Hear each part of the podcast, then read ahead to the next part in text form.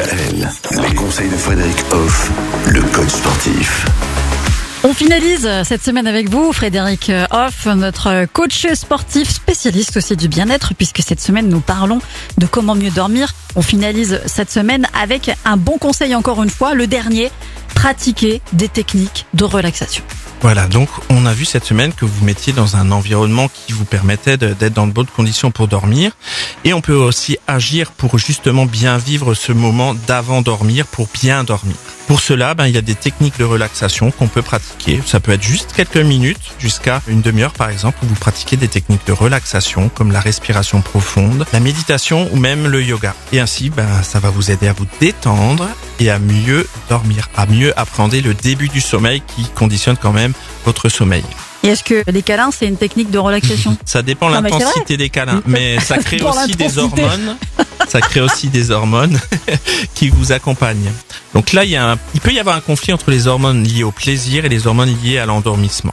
Ah parce que moi il me semblait que les endorphines, forcément, toujours après, euh, permettaient de déclencher le sommeil plus rapidement. Complètement, mais il y a d'autres hormones qui peuvent arriver dans le câlin. Justement, Ah. la chimie se situe à, à plein de niveaux dans le corps et notamment au niveau du cerveau. Et du coup, les, les messages envoyés par le cerveau au corps peuvent être différents.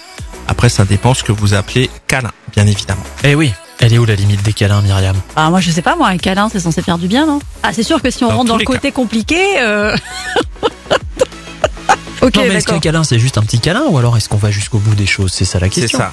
Ah La- le côté tendre, la tendresse Voilà, euh, finalement. la thérapie par exemple. Enfin, oui, le- oui, oui, de se s'enlacer. prendre, de, de s'enlacer, de se prendre Voilà. dans les bras. Effectivement, ça aussi, ça déclenche euh, des endorphines et ça déclenche Oui. les hormones du bien-être. Oui. On est d'accord. En tous les cas, bah voilà, on a de bons conseils pour dormir tout au long euh, de cette semaine. Vous pouvez d'ailleurs retrouver euh, ces chroniques hein, sur le site de notre radio. Et puis on vous retrouve bien évidemment la semaine prochaine, Frédéric, pour d'autres bons conseils. en Avec attendant. plaisir.